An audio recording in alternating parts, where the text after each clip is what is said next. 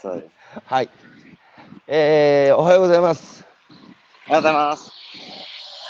はい、えー、2021年の、えー、10月4日月曜日、えー、今朝の検事は、あ、今朝の、今朝の検事はって言っちゃった。今朝、今朝のゲストは、えー、鈴木健二さん、47プランニングの鈴木健二さん、お招きして、お話を伺っていきたいと思います。健ちゃん、久しぶりです。久しぶりです。元気でしたか？変わらずに。変わらず元気ですよ。そうだよね。俺と、俺とケンちゃんは元気が取り柄なタイプだからね。そうですね。元気なくなっちゃったらもうやばいんで。どう、どう、あの、ね、ちょっと、コロナ、コロナの話からになっちゃうけど、ケンちゃんのはいはい女のプランニングは、あの、はい。まあ、主にイベントの、えーはい。仕立てっていうか、それの総合プロデュース的なことをやってたから、やっぱりこのコロナでそういうイベントとか減って、はい。だいぶこう、なんだ、こケンちゃんはそういうピンチをチャンスにするのが得意な人だから、あの、こう仕事の内容も含めていろいろ見直したりああるいは会社自体が進化するきっかけになりましたか？そうですね。あのまあ、イベントはやっぱり自粛っていう形でだいぶなくなってしまって、あとあの、うん。飲食もやってるんで、あの飲飲食もダメージを非常に受けた、このコロナだったなと思うんですが、あのそれこそあの人を抱えてるので、例えば、うんうん。あの、英検会場の試験監督のお仕事いただいたりとか、おはい、あとは、それこそワクワクチンの、あの、行政からいただいたワクチンのその、職域接種だったりとか、行政が受けやつの現場の運営みたいなやつをやらせていただいて、うーん。なんとはかなんるとか、ほど。はい、やっぱり人を抱えてるととにかくとにかくあの食わせていかなきゃいけないっつうことだから、仕事も選んでられないしはい、あれだあれだこれだって、えー行政のお仕事も、えーいただきながらやってきたわけですね。そうですね、あの、うちのイベントチームはすごく、あの、うん。たくましくて、本当営業をかけまくってですね、いろいろ仕事をいただけてすごくありがたいですね。ああ。今さ何人ぐらいになったの、今、本体4ナープランニングで40ちょっと正社員でいまして、うん。うん。であの、この間ホテルオープンさせたんですけど、うん。そっちの、そっちの方の会社で13名ですかね、社員でいうと。で合わせて53 53、ああ。50、はい。で、パートアルバイトを入れると、7、80ぐらいですかね。うん。はい。ああケンちゃん。大は体い。同じ規模ですよ、うちうちと。なるほど。いやーもうさあなんはい。か70人とかはい。さあはい。大変だよね本当に。それを あの回す切り盛りするっていうのはまあそうですね、大でもさ大変、大変ですね。うん。はい、大変、大変ですけど、あの、うんうん。そそれだけ、なんですかね、自分の夢っていうか、それに共感してくれて、一緒になんかやってくれる人がいるとは、ありがたいなと思ってます。うん。ケンちゃんのさ、はい。会社にはどういう人がさ、こう、トントンって、あの、はい。門を叩いて入ってきてくれるの？そうですね、やっぱりその地域を、まあ、ただ単に働くだけじゃなくて、その地域を良くしたいであったりだとか、うん。その世の中良くしたいとか、まあ、はいそういう方たちが入ってきてくれてますね。ああ。それは東北出身に限らずね。限らず全国から入ってきていただいてますね。ちなみにさ、ケンちゃんってさ、どういう、その会社、会社のマネジメントスタイルなの？自分のマネジメントスタイルは、あの基本的にやっぱり現,、現場は任せている状態になってるんですけど、うん。あの今、ワンオンワンとかも始めてて、あうん。の全社員、全社員と、それを今、四半期に1回やるっていう形で、自分はやっぱりその、え、四半はい、うん。四半期に1回やる。四半期に一回全、全社員とワンワンやんの？はい、やります。すげえ。それをえ一回のやワンワンってどれぐらいの時間やるの、1時間ぐらいですかね。すげえうん。見習わねと。あでもこれ、今年から始めたんですよ。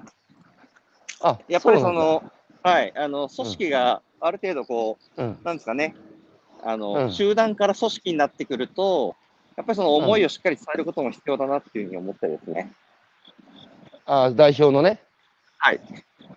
あなので、そこは、あの、やらせていただいてます。でも、すごくいいなと思ってそうだねやってみて。やっぱさ、50人、70人規模でも、はいやっぱりだだんだんだこう、いやいや、もう分かって、こっちの思いは分かって共感して、うちに来てくれてるから、まあ、俺は外やるから、中は、まあみんなもう分かってるでしょ、俺の言いたいことって。うんうんちょっとないがしろにしてしまいがちになって、はい僕もちょっといろいろ反省反省するところたくさんあったんだけど、そんな感じ？そうですね。あの、なんだか、な、ななんだかんだもううちも13期目に入って、ああ、の、13期目か、そうか。はい。なので、組織崩壊の、あの、うん危機が何回かあったりとかですね。いろいろ大変なことがたくさんあったので、その中で何するべきなんだろうっていうのは、だいぶなるほど。定まってきたかなっていう気がします。そうか、もう震災前に起業してるから、ケンちゃんは大学卒業した後、イはいベント会社で何年か勤めた後も起業だもんね。あれですよ、あの、大学卒業した後に、3年間、あの、うんニート、ニートで、うん。あれあれですよ、鉄拳っていう格闘ゲームで、あの、あ、そうだ、そうだ、思い出した。世界ベスト8ですよ。だから3年間僕はゲーマーだったんですよ。そうだ、鉄拳で世界ベスト8、思い出した、はい思い出した。はい。あれ、そんと、その時からさ、あの、はい。なんかもう、付き合ってた方が、はいその後、はいお嫁さんになった方ですよね。そうです、そうです。けてあ、思い出した。思い出した。あの、霞が関で働いてるあの素敵な女子ですよね。そうです、そうです。ケンちゃんがゲームに明け暮れても、はい。あの、ケンちゃんを諦めずに、えー見守り続け、やがてはいケンちゃんが立派な青年実業家になっていったっていう。あ、奥様もお元気ですか？元気ですよ。頑張まだしっかり頑張ってますよ。あ、あれ経済産業省だっけ？あ、財務省ですね。あ、外務省か、そうか、そうか。あ、あ財務、財務。いやー、そう。あ、財務省か、財務省か。はい。はい。いや、しかしそうだ、ベスト、世界ベスト8、あれ、朝から晩までずっとゲームしてたんだっけ？そうですね。朝から、朝10時から夜中の12時までずっとやって、うん。それでもう20万試合ぐらいやりましたね。20万。しかし、こう、一つのことにのめり込むと一心不乱になるから、まあでもそこからね、経営、経営者になって13年間、13期か。はい。はい。すごいね、13期続けてくるっていうのは。ケンちゃんは、だから、あれ、はい。マイクロマネジメントっていうよりは、こう、やっぱはい大きな方向性示して、はい。で、まあ、大きな案件取ってきたり、あとは、えーまあ、お金集めてきたりって、そういう感じの、えーはいで、まあ、四半四半期一回ワンオンワンもやるけどもっていうようはないスタイルってことだよね。そうそうですね。そういうスタイルで。あの、マイクネジメントではないですね。ってことはさ、実務をしっかり回す右腕的な人がやっぱいらっしゃるわけですか？そうですね。あの、役員が、うんあの、自分の方に3人いて、それがそれぞれ、人あの、しっかりと、はい、っていただいてるんで。まあ、あ多分あのすごい僕は経営者としてはケンちゃんが先大先輩だけど、すごい似たマネジメントスタイルですよ。そんな感じだと思います。わかるだろ、大体。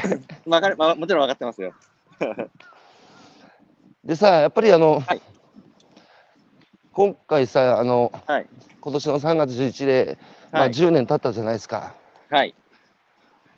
で、まあ、10年一区切りっつってメディアもそういうさ、報じ方してたけど、はい。ケンケンちゃんからしてみれば、ただの通過点で別に区切りでもなんでもないでしょ？そうですね。まあ、10年経っちゃったなっていう感じで、その震災震災直、震災直後に、あの、う。うんちうちの実家もその津波で全壊してるんで、で、そこを目の当たりにしたときに、10年かけて、その、福島、東北を、まあ、前より良くしたいなっていうことを誓ったんですけど。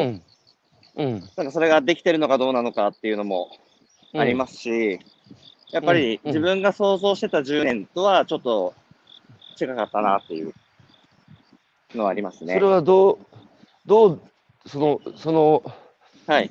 ギャップっていうか、想像してたはい。10年とどう違ったの、やっぱりその自分自身のできること、うんできないことがやっぱりあったなっていうふうに思っていて、こう、なんですかね、自分の思いとか、センスとかにかまけて、結構動いてきた時間が長かったんで、その中でやっぱりうまくいかなかったこともたくさんあったし、うん。うん。なんかもっと、もっとやれたなって10年振り返れば思いますね。うん。なるほど。まあじゃあうんそうやって、あの、ケンちゃんなりに総括して次の10年に生かすってことですよね。はい。なので、その20年経った時に、あの時もっとこうしとけばよかったよねとか、こうななってて欲しかったよねって言わないように絶対しようって思います。ああ。なるほど。10年目に後悔したことを20年目は同じ後悔したくない。そうですね。でもできることはたくさん増えたと思います。うん。ああできることはたくさん。じゃあはい10年前に比べると、はい。あの、ケンちゃん自身はもうパワーアップして、はいえー守備範囲も広がって、戦闘能力も高まったっていうことですね。とは思いますね。でもさ、あれじゃね、はいやっぱりさ、東日本大震災経験してる人たちって、今回のさ、コロナの時も、まあ、すげえみんはない大変な思いしてるんだけど、はい。あれに比べたらってみんな揃えるよね。そうですね。それは本当に思いますね。まあ、命があれば、うん。なんとかなるっていうふうに思ってるんで、うん、うん、うん。うんうんなんか日本日本中が、ううん。ん、なん人流が止まって日本中がダメージ食らったけど、やっぱ東北の被災者ははい。強、なんかこん今回、そのね、ケンちゃんと同じように命さえあればなんとかなるって言って、うん。たくましいなって思わせられることが、やっぱ多かったですね。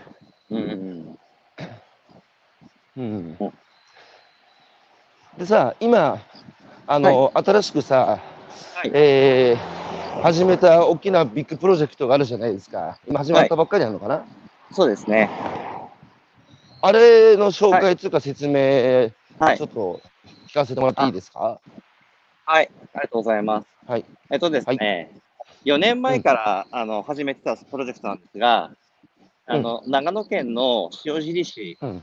の、まあ、奈良井宿っていう島町があるんですけど、うんま。あ、そこの、そこってあの、古民家がですね、300棟ぐらい並んでる地区があるんですよ。で、築200年ぐらいの古民家なんですが、うん。まあ、そこ、そこが少しずつこう空き家が増えてしまって、うん。で、あとはなかなかその、お客さんはたくさん来てるんですけど、あの、うん。お金がなかなかそこに落ちないとか、いろんなその課題を抱えてて、で、うん。あの、塩尻市からお話しいただいて、でうん。それでまあそこの魅魅力を高めるっていうことと、あとは、あの、たくさんのお客様、たただのお客様じゃなくて、その価値を分かってくれるようなお客さんを呼ぼうということで、あの、竹中工務店さんとの共同事業で、うん。まあ、古民古民家を改修したオベルジュを、まあ、作りまして、うん。今、我々の方でも6棟古民家を借りてですね、で、うん。2, 棟はホテルにして、2棟はうん男子寮と資料にして、事務所と、うん。あと物流倉庫みたいな形で、その空き家をどんどん再生させていこうってことをやらせてもらってます。オベルージュ、あオベルージュっていいんだっけ？オベルージュ。オーベルジュは、あの、いわゆるレストラン付きの、あの、うん宿泊施設っていう意味なんですけど、ああ、そなるほの、ど。はい。オーベルジュ。なんでフルコースが、あの、食べれて、うん。っていう形ですね。そのまま、あの普通のレストランに行った感じなんですけども、泊まれるっていうような、レストランに泊まれるようななるほど。イメージで持ってもらえれば。なるほど。はい。あの、すごい調理人の人も引き抜いて、はいあ。の、厨房に立ってもらってるんですよね。そうですね。あの、もともと今回うん監修は、あの、うん。デン、デンの長谷川さんっていう、その、ミシュラン二つ星で、あの、うん。アジアで3位のうん。あの今回監修に立ってくれてるんですけど、現現地側のシェフもですね、あの、塩尻、塩尻でナンバーワンのうんフレンチのオーナーシェフだっうんた、ととももりシェフって方がいるんですが、うん。あの、うんその方にもう2、3年って口説いてですね、うん。で、今、うちの料理長として、あの、やっていただいてるって形ですね。え、何？いや、口説くの2、3年かけたの？上がりますね。いやー、粘り強いですね、ケンちゃんは相変わらず。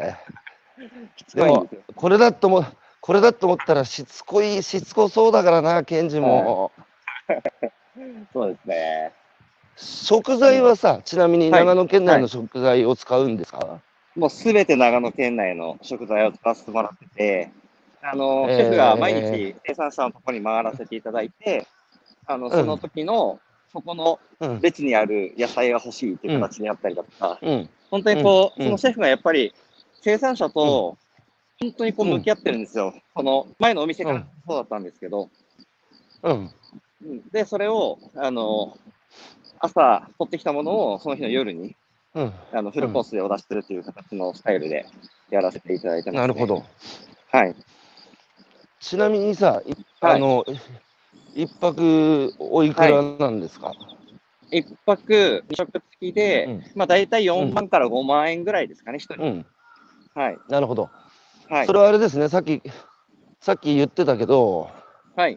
その、価値わかんない人たくさん安く呼んでも、やっぱり、この、ね、200年続いてきた古民家は、うん後世に残せないと、やっぱりちゃんと価値理解した人に、はい。この古民家を維持管理するのも含めて、はいあの適正な、やっぱりその価格でね、ちゃんと理解してくれる人に泊まってもらうことが持続可能だってことだよね。そうですね。あの、本当ひろゆきさんが言う交流人口のことだと思ってまして、うんうんうんそのものすごい努力をして町の方たちが、うん。あのその町並みを守ってきたんで、うんでそれをやっぱりその守るためにはそのたくさんのうん。応援が必要だなって思ってるんですけど、はいはいはいはい。やっぱりそのやっぱ価値が分かってくれて、まあ、そのファンになってもらって、あのうん。休み休みに行くんだったら、まあ、習いに行きたいなっていう方たちが、まあ、増えるといいなと思ってですね、はい、そういうような形にしてます。ちなみにさ、に築200年の古民家がいくつぐらいあるって言いました、300棟あるんですよ。そう、すごいね。そんなとこまだあるんだね。あの、多分本当日本、日本で一番長い、その、宿場町、残ってそう現存してるんです。1.1キロにわたって残ってるんですよ。わあ、すごいな。そんなとこあるんだ、正直に。そうなんですよ。で自分も4年前まで知らなかったんですよね。うんうんうん。うん。で、だいぶそこやっぱ空いてきてるわけ？そうですね。やっぱりその、高齢、売らない、貸さない、壊さないっていうのを守ってきたんですけど、やっぱ少しずつ、やあっぱりこの空き家が増えてきてしまってるのがやっぱ問題にはなってて、あ、なるほど。はい。なるほど。売らない、貸さない、壊さないか。はい。とはいえ、売らない、貸さない、壊さないでも、やる人いなくなって、どんどん空いてったら、やっぱ変わらな変わらないためにも変わるしかなくなっていくよね。そうですね。だから、それでさ今までのこう、うんはいはい、うんどうぞどうぞ。うん。どうぞどうぞ。今までの？今までの、この、うん。思いを継承する形で、その、残していく、なんか全く新しいものをどんどん作っていくって話ではなくて、はいはいはいはい。あの、相当あの町の方たちともコミュニケーション取らせていただいて、うん。あの、最初はですね、住民説明会とかやらせていただいたんですけど、かなり反対が多かったんですよ。そのよあそうよくわかんない、あの竹中工務店みたいな、その黒船の企業と、はうちみたいなよくわかんない。若いうん。人間兄ちゃんが社長やってる会社で。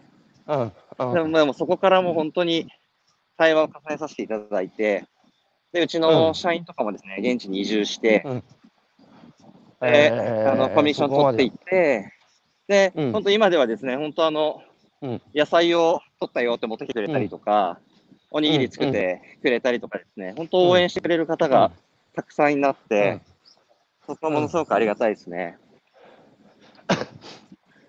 いやー、4年かかるわけだね。そうですね、かかりますね、これは。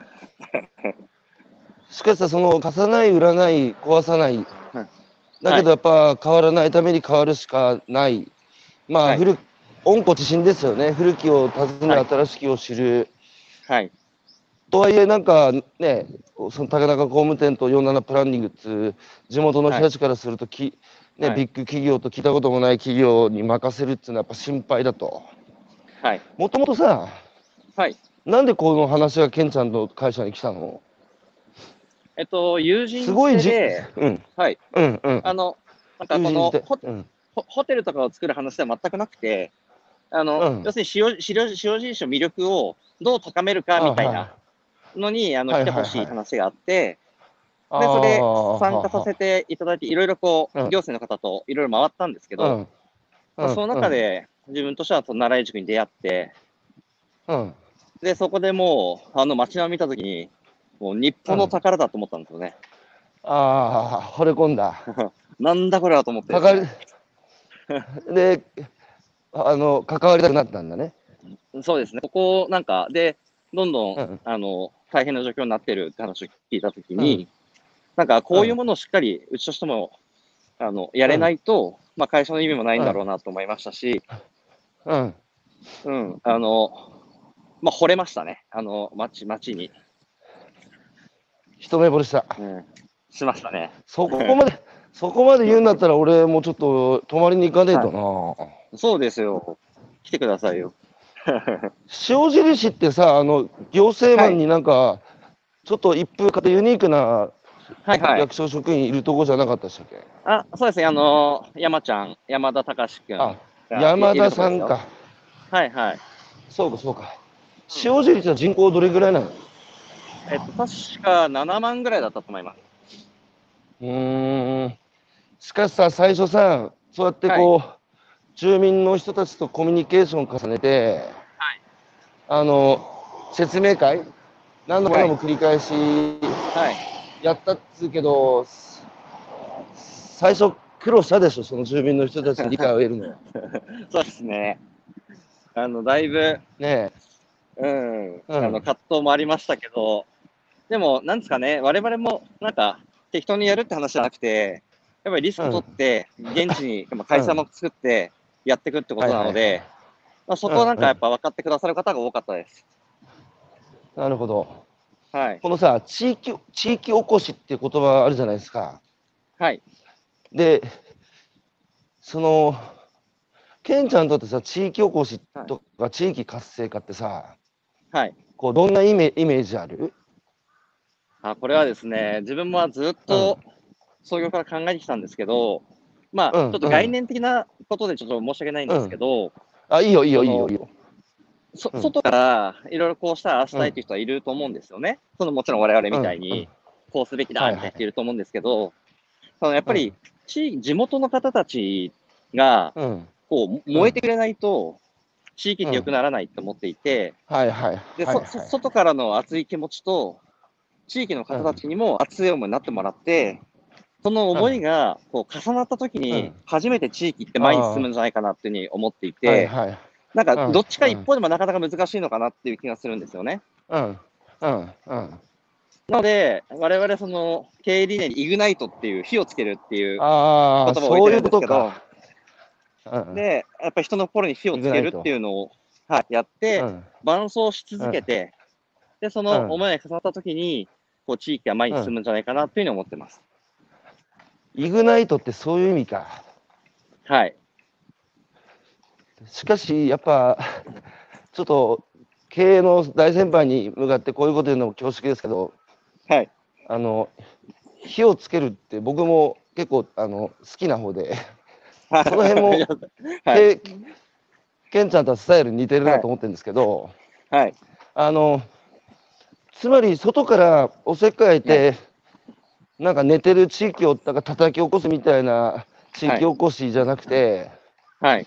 やっぱそこに住んでる人たちが自ら起き上がる、つまり地域を起こすんじゃなくて、地域が起きるようにはいな。った時に、でも地元の人たちの力とか、ノウハウだけじゃ足りない部分は、はい外の人たちが、あの提供したり、はい。あるいは地元の人たちの視野、視座だけでは狭くて新しい、ね、自分たちの課題を解決できないときに、外の人たちの力借りることで解決するみたいな、そういうイメージかな。そうですね。まさにそうなので、あの、我々の今回の宿もですね、うんあの、白、うん白奈良井って名前なんですね。うん。白。うん。で、それは、白ない。白奈良井宿、まあ、宿の漢字を見てもらうと、うんうかんむりとうん。人と100なんですよね。はいはいはい。で、100, 100 100の家、100の人うん。で100の体験っていう形で、我々はその100の体験で地域とつながる宿っていうコンセプトで、今はい。回作らせてもらって、うん宿の中でその体験できるのは、まあせいぜい20とか、そのぐらいなんですが、残りの80とかは、その宿の外で、うん。あの体験していただくっていう、地域で。体験してもらうっていう形で、それで、あの、地域の、地域の物語を知ってもらうっていうことなんですね。あ宿の中だけ潤えばいいって話ではなくて、あ。なるほど。地域を巻き込んで、こうお客さんとつながるっていうのを、まあ本当、うんい最初のコンセプトからそういうようにした宿なので、おお、宿番の食べる通信みたいな感じですね。確かに。そうですね。どんな体験があるんですか？ちなみにメニューは。メニュー例えば。は、ほた例えば、あの、朝ですね、あの毎毎朝7時から、あの、おお寺で、あの、お経を読んだり、説法をうん。聞いたりできるコンテンツがあったりとかですね、それはもうずっとあの、はいはい。おお寺さんがやってるものに便乗させてもらうだけなんですけど、まあ自分もこの間うん。体験してきてですね、朝15分間だけなんですが、あの、うん読んでですね、おありがたいお話聞いても全然違うなっていうものがあったり、はいはいはいはいはい。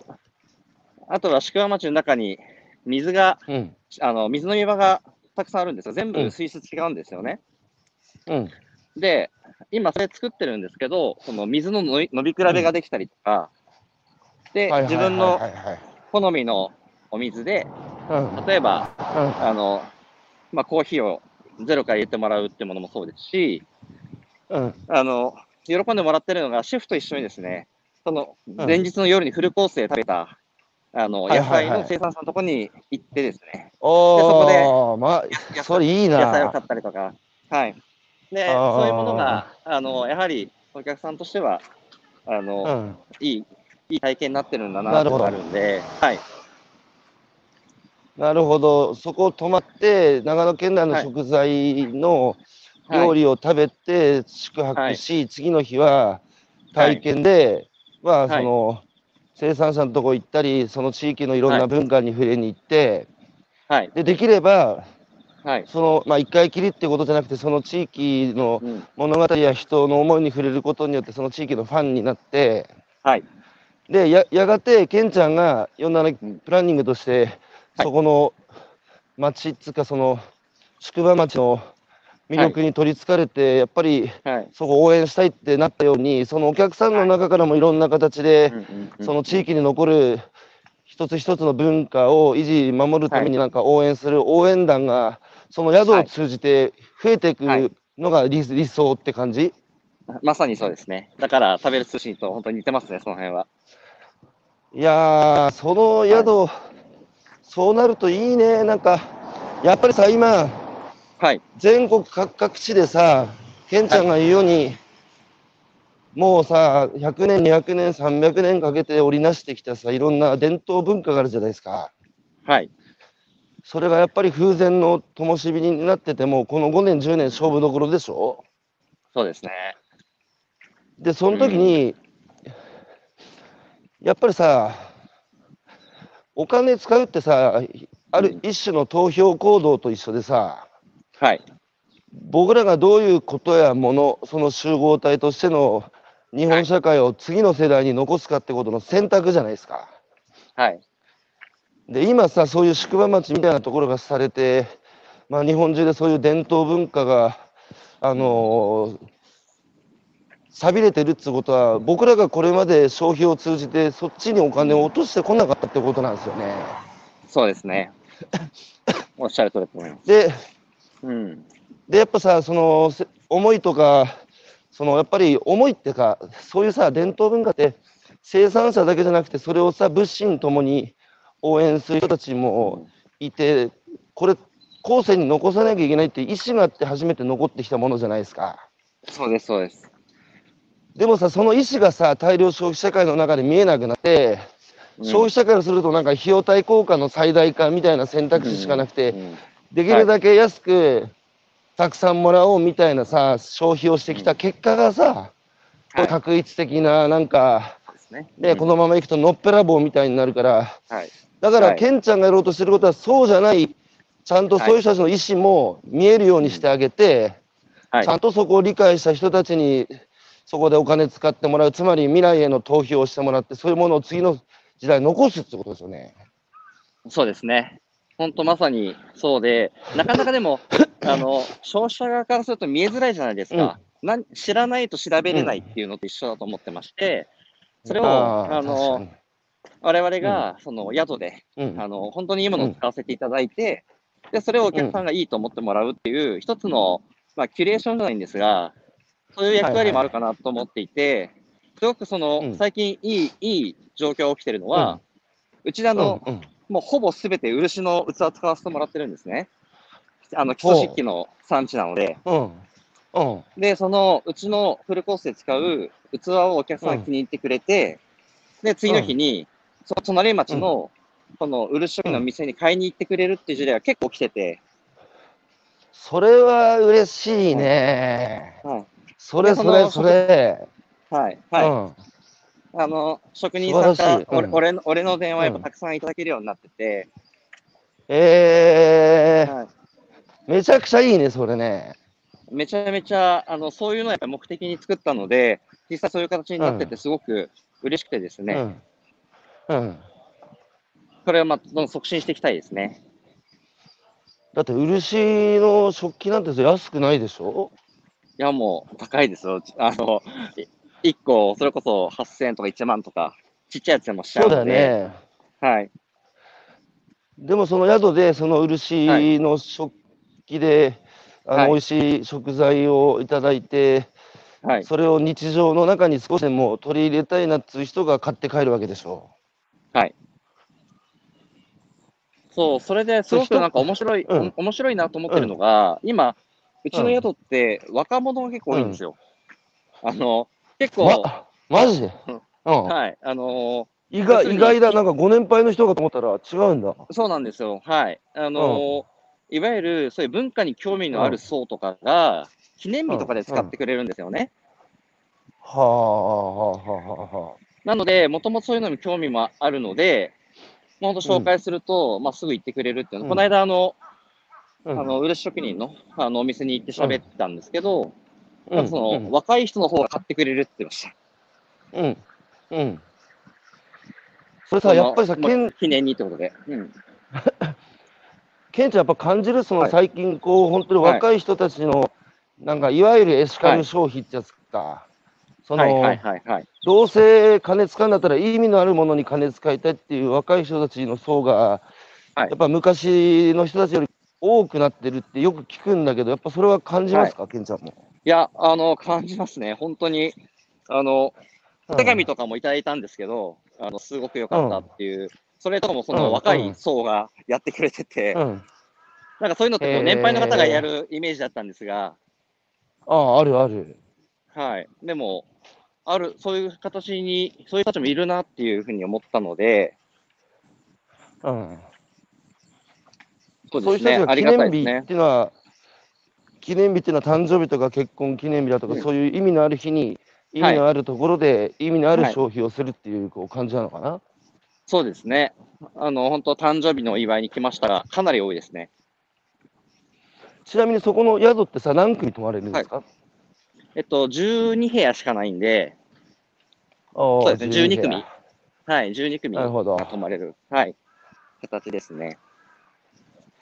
でも本当、そこのさあはい、ありがたいことに、どうぞどうぞ。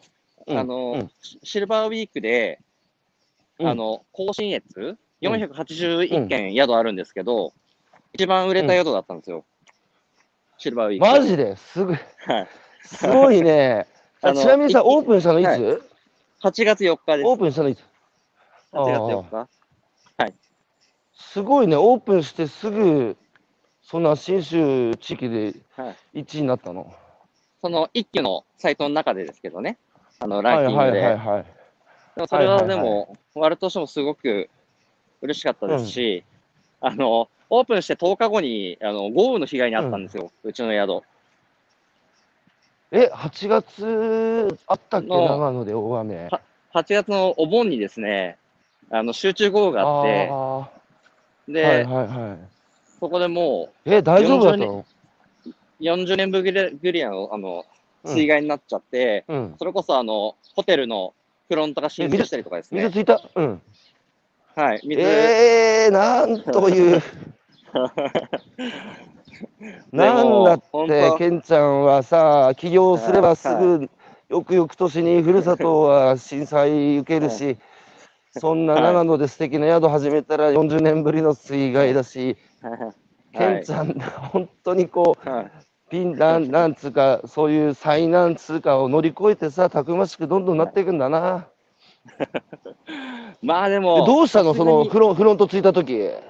いや、あの、ついて、だから、うん。2日間店閉めて、お盆で、うん。あの、ほぼ満室いただいてたんですけど、うん。あのそれはだからキャンセルさせていただいて、あの、あ街の復旧作業でですね、あの、はいはい。現場の仲間たちがやってくれて、うん、その、街の人たちがすごい感謝してもらったんですよ。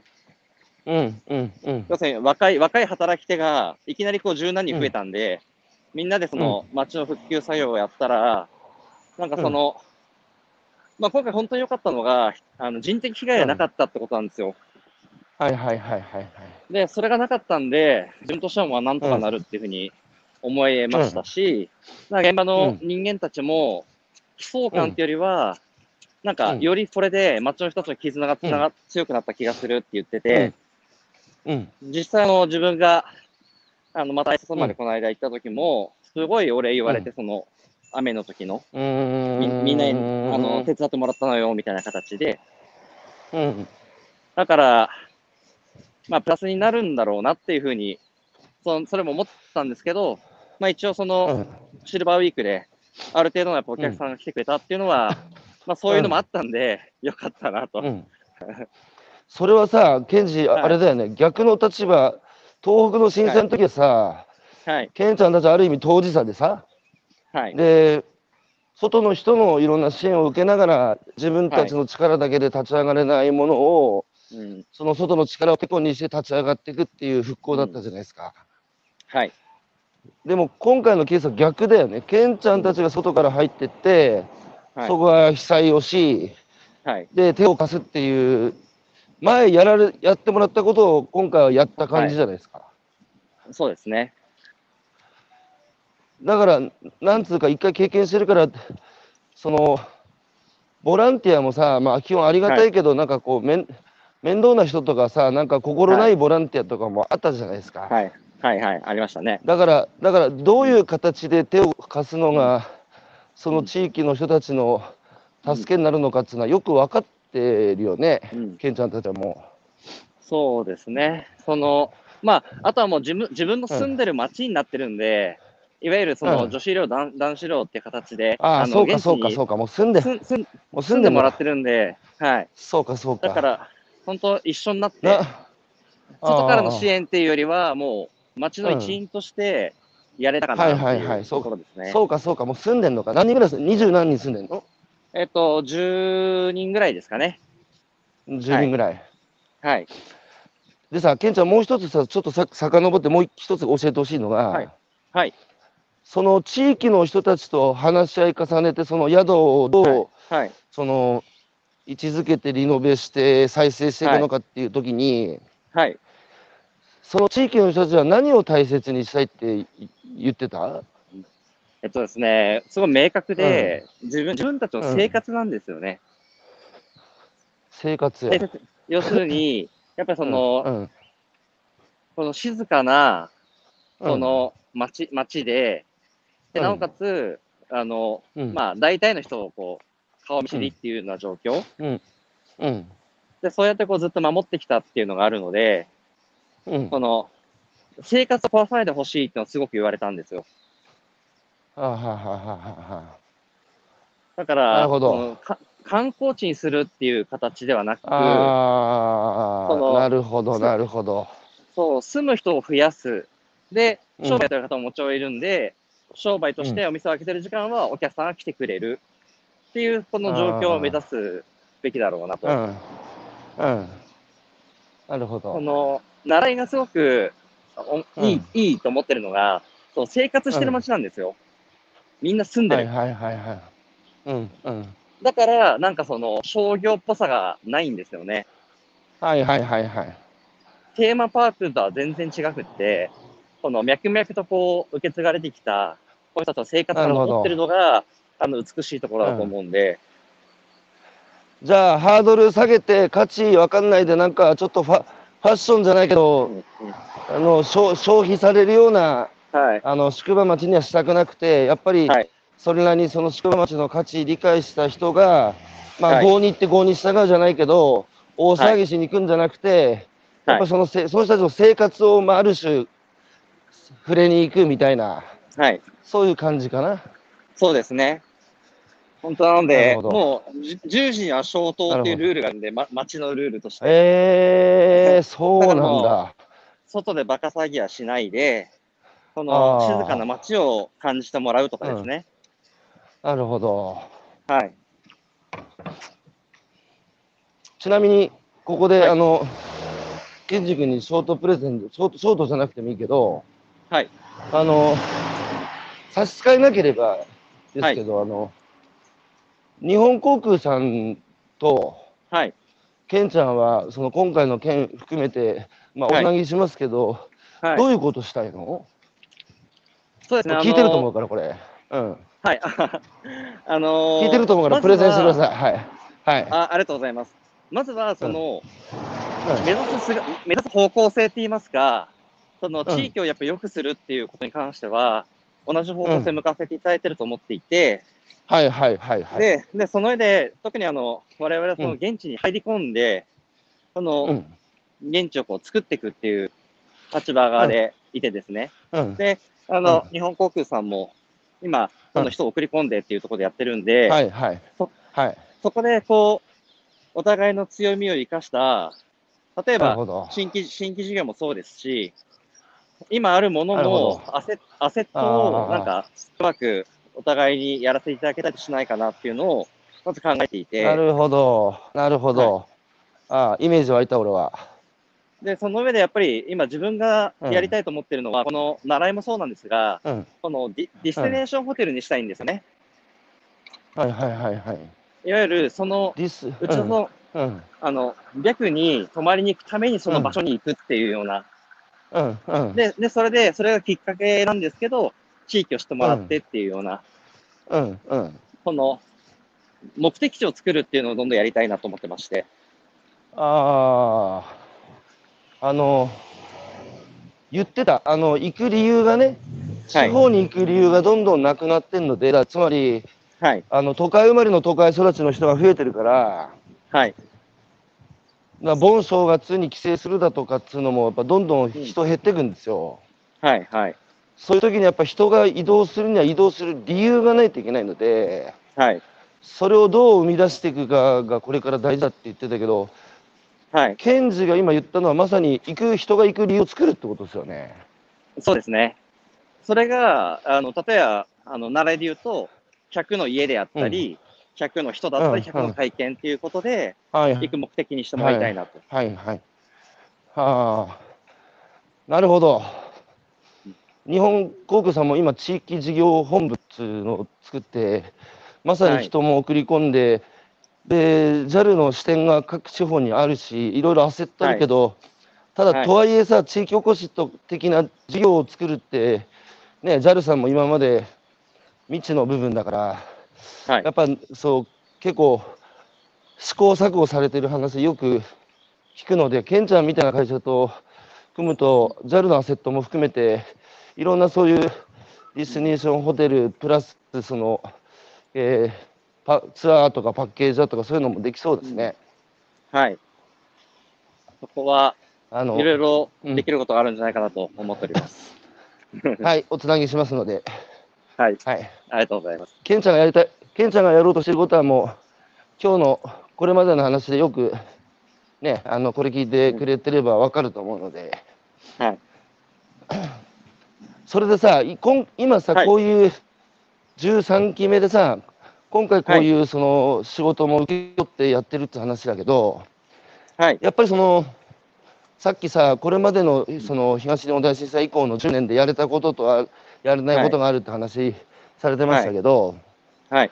やっぱりその、この10年でさ、はい。やっぱその、反省点とか、もっとこうすればよかったなっていうことも踏まえて、その経験も踏まえての今回の、やっぱ事業の、その、形っつうか、事業の関わり方っつうか、生み出し方っつうのは、やっぱはい。これまでの10年の経験も、の上にもはい。踏まえた感じですか？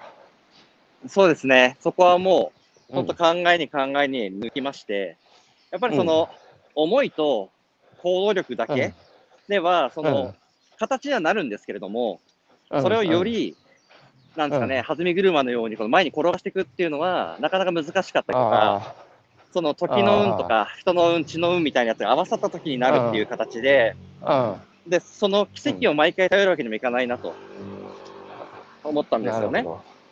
で、ど。あれなんですよ、あの、ひひろゆきさんからすると僕にしたら意外だと思うんですけど、あの、うん。MBA 取ったんですよ。あの大学院生、大学院生になってですね、あの、5年半グロービスかかったんです、けどグロービス。はい、グローグロービビスを、卒業式は3月なんですが、9月に全部授業終わりまして、ケンちゃん MBA 取ったの？はい、あの、ちゃんと一からなんだ、抜け駆け、抜け駆けじゃねえかよ。めっちゃ大変でした。めっちゃ大変だったんですけど、めっちゃ勉強になったなと思ってて、頑張ったね。いやなので、こうある程度、その再現性高いものじゃないといけないと思いますし、その元の周りの方が協力しやすいだったり、その他の、うん例えば企業の方も協力しやすいものに作るためには、まあ、なるほど。何が必要なのかっていうのを、まあ、考えながら事業設計。で、何よりも、やっぱその顧客目線じゃないんですけど、その、なるほど。じゃあなんでそ、なんでその目的地に行きたいんだっていう、結構やっぱり今までは、プロダクトアートのものが多かったなと思っんですよ、自分自身。お 思いの押し付けじゃないですけど。はい。でもそうじゃなくて、そこも一部必要なんですけど、あのやっぱりちゃんとうん何を求めてるのかっていうのを、まあ、徹底的に今回やってたので、まあ、そういうところが、まあ、10年前とは違うかなっていうところですね。全然違うよ。ケンちゃんもうすげえし、ものすごい進化して今日話聞いててびっくりしたけど、まあ、そうか、MBA 取ったりがやってたんだね。ちなみに今この、この3分間ぐらい聞いてる話は、はい。すべて僕にとっては耳の痛い話で、いそのや思い、思いや行動力があっても、その後、まあ人の、人と時の運がなければ、はい。その、まあ、前に転がっていかないだったり、ープロダクトアウトが過ぎるだとか、はい。ね、それだとやっぱり持続できないのでね、受け手の側もうん。接続してないと、それを、はいケンちゃんも似たような課題抱えてたのに、いつの間にかケンちゃんはもう、MBA も取ってクリアしてるっていう、ずるいな。いや、全然あの、クリアしなくて、あの、みんなに、うん。今、あのうちの役員中 4, 4人中3人が MBA も取ってて、みんなグロービスなんですえー、けど、そこでもう自分の前のめりをみんなに堂々してもらってるんです。今さ、年いくつになった？39になりました。やっぱさ、あの、はいケンジもさ、あの、はい。その、やっぱり、ね、自信に満ち溢れて志の高い、はい。さあ、俺は何度か言ったことあると思うけど、はい。ケンジは東北だけじゃなくて日本を変える男になると。それを東北の若い連中に、お前が見せるんだって俺言ってきたけど、はい。あの、そこに向かって爆心してると思うけど、でもさ、30半ばになってさ、はい自信あって俺は思いと行動があればね、人はいもついてくるし、突突破できるんだっていう、そういうスタイルだってはい。思ってたんだろうけど、ちゃんとはい自らを顧みて、今からでも学び直そうっつってさ、ちゃんと大学に行って、5年かけてさ、ちゃんと卒業するっていう、その、なんか謙虚さっていうか、素直さっつうのも、備わったらもう鬼に金棒じゃないですか。いえいえいえいえ。いや、本当に。いすごいな、尊敬するよ。うん。や、そんなあれですよ。あの、うん今でも覚えてるんですけど、あの、うん。弱気茶を立げた直後ぐらいだったと思うんですけど、ひろゆきさんうん。とうん。今家飲んだじゃないですか。ああの時はなんか。うん。あの、なあの、ファーム白石とか、あの辺と一緒に飲んだんですけど、はい。なんか、はいはい自分は結構やりきったと思ってたんですよ、うんその弱気茶を作って。ああ、はいはいなんかはいはい。やっとできたと。自分の中では結構、うん、そうなの、大きなことやらせてもらったと思ってたんで、うん。やりきだと思ってたのを、なんかひろゆきさんに一周されて、うん。うん、ケンジダメだ、そんなんじゃ、みたいな。俺そんなこと言ったの？言ってましたよ。あの、もっと、お前は早く走んなきゃダメだって言われたんですよ。そうだ、思い出してきた、思い出してきた。思い出してきた。で、うんもっと早く走って、あの、それで周りがついてこなくなったら、うんあの、やべえと思うぐらいじゃないと、ダメだって、うん。もっとやんなきゃ、だからそその、うん。まさに日本を変えなきゃダメだって、すげえなんか言われてですね、衝撃を受けたんですよ、あの時に。あのほんとすいません、偉そうなこと言って。いや、いやいや、でも、あれでやっぱり火もつきましたし、あの時ってやっぱりどちら、どちらかというと、その、うん。認めてくれる方の方が多かったんで、うん。よくやったね、みたいな形で。でうん、うん。そこをこう、さらに、さらに走れって言われるとは思わなかったんで、かなり火、かなり火、火つきましたね。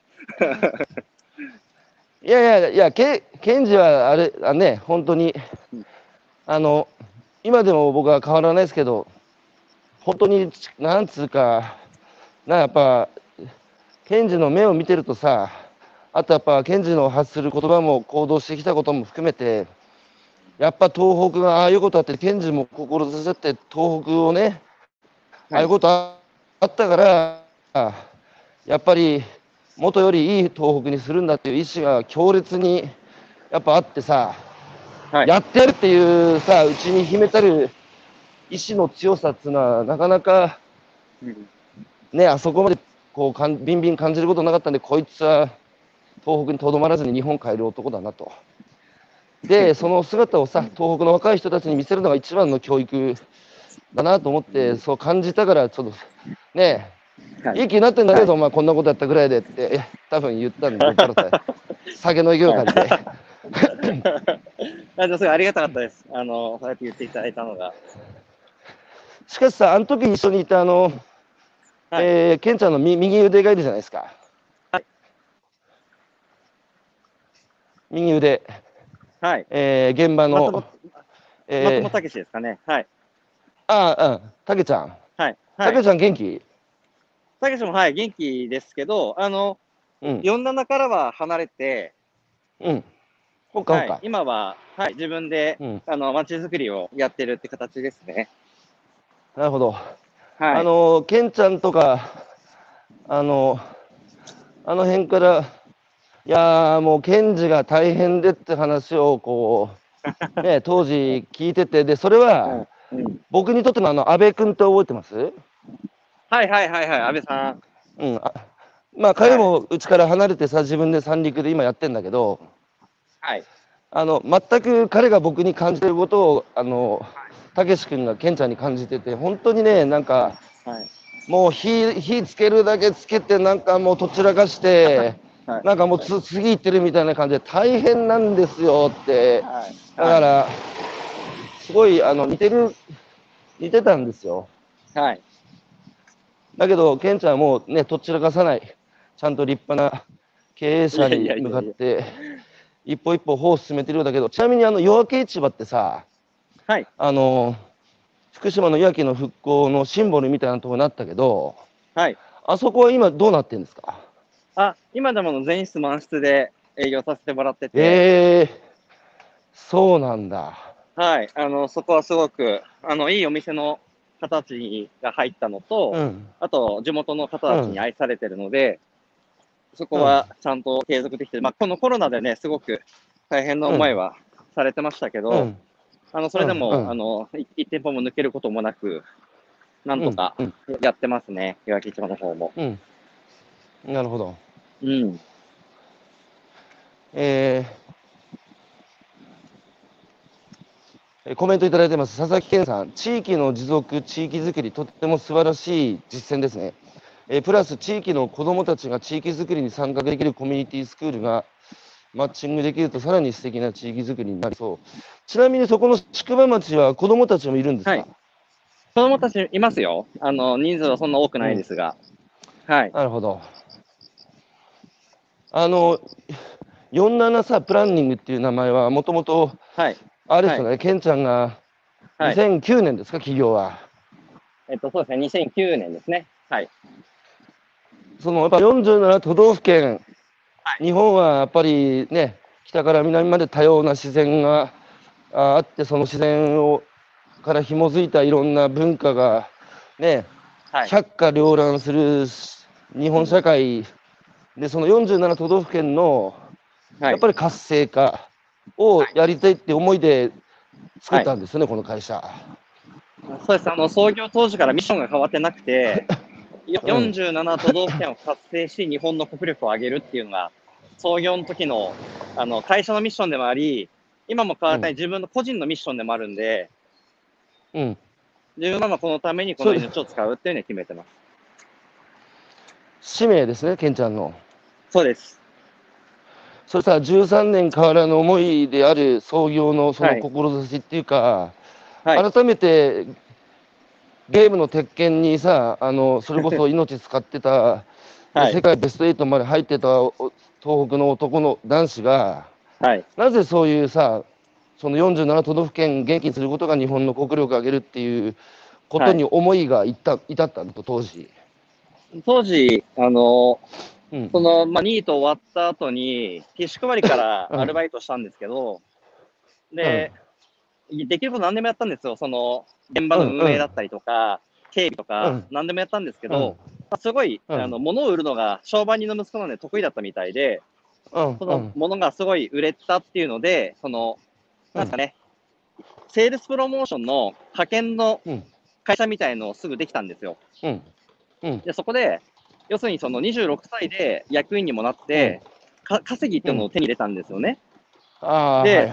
その、その時に、ふと立ち止まってですね、これ、これをずっとやりたいのか、俺はっていうふうに思って、うん、そのうん。人生一回しかないのに、ずっとそのお金儲けだけやってていいんだっけってことを、その当時考えて、じゃあ自分が何が好きなんだってなった時に、僕は日本が好きで、で、日本っていうのは東京とか大阪じゃなくて、その地域も含めて47都道府県できてるから、で47都道府県を活性化することができれば、日本が良くなるんじゃないかっていうふうに思ったってことですね。うん、うん。なるほど。はい。自分の命の使い先っつか使い道を当時、はい。ケンちゃんなりに、まあ、だって25、6でしょ？そうですね。25、26の時に考えました。はい。